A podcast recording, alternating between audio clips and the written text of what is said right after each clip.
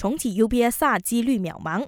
教育部经过初步调查之后认为，如今已经不再适合重启小六检定考试 UPSR，因为 UPSR 只注重学术成绩，限制了学生在其他领域的参与机会。教育总监拿督凯鲁丁强调，并不是考试不重要，而是培养学生的品格和道德价值观更重要。我国预料会在这个月迎来东北季候风。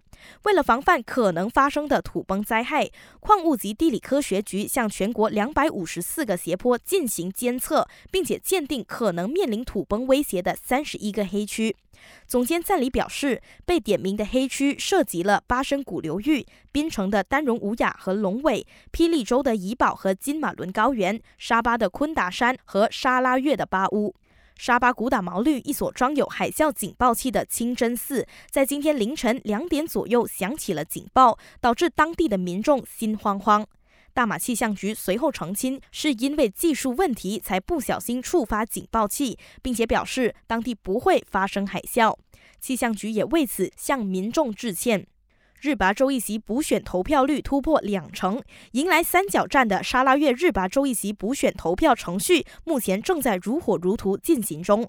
根据选委会的统计，截至今早十点，投票率为百分之二十二。选委会之前预计，日拔州议席补选可以达到百分之六十五的投票率。最后，本台正在招募新闻主播，欢迎符合资格者将履历表和一分钟的新闻录音发送到 newsroom at astro dot com dot my。感谢收听，我是永妮。